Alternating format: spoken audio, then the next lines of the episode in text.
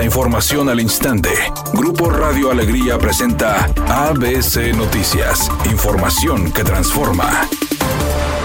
¿Qué tal? Muy buenas tardes, esta es la información. El secretario de Seguridad de Nuevo León, Gerardo Palacios Pámanes, reforzó la idea de que los seis ejecutados en Apodaca tienen que ver con conflictos en bandos criminales. En entrevista con José Luis García en ABC Noticias, el funcionario estatal puntualizó que el principal indicio para esta versión es el hallazgo de marcas particulares en los cuerpos hallados la mañana de este martes en la colonia residencial Palmas. Todos tienen impreso en su piel el logotipo e iniciales características de un grupo o cártel nacional. Esto desde luego no le quita la gravedad al hecho, pero sí significa que es un tema entre dos grupos delictivos o bien de problemas al interior de un mismo grupo delictivo, dijo Palacios Pámanes. De esta forma mencionó que se deberá esperar a que las reuniones de seguridad que se celebran cada semana con diferentes autoridades se pueda poner sobre la mesa este tipo de sucesos para buscar un reforzamiento por parte de las fuerzas federales. En tanto, insistió en la necesidad de reforzar el modelo policial de tres pisos que coloca a la Policía Municipal como primer respondiente TT. A la estatal como segundo y a la Guardia Nacional y el Ejército como el tercero.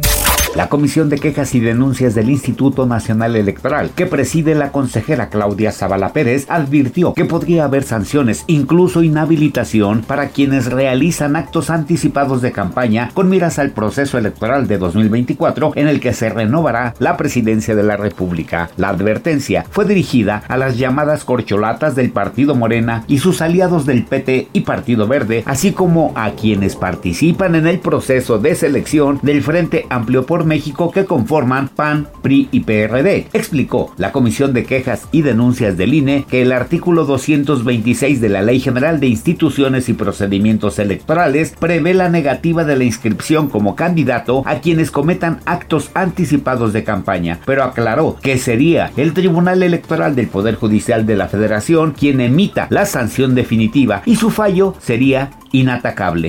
Editorial ABC con Eduardo Garza. Es un error querer politizar los temas de seguridad. No se vale que algunos cuantos quieran sacarle raja política a temas criminales, cuando lo que debe haber es coordinación de estrategias contra la delincuencia en todos los niveles de gobierno. El ciudadano de a pie exige seguridad, respeto, trato digno y respuesta pronta de las autoridades. Los que no traemos guaruras ni carros blindados queremos sentirnos seguros en los trayectos al trabajo, a la escuela o en los paseos familiares.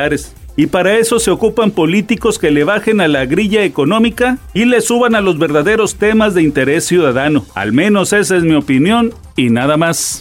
La cantante Belinda desmintió los rumores de que entre ella y Peso Pluma podría haber un noviazgo. Dijo que apenas si se han visto un par de veces, que están en comunicación, pero todo tiene que ver con los proyectos musicales. A Belinda le encantaría trabajar junto a Peso Pluma, pero hasta ahí. Además, dijo que no lo va a ver en muy buen tiempo porque ella hará un alto en su carrera para tomarse unas merecidas vacaciones en España.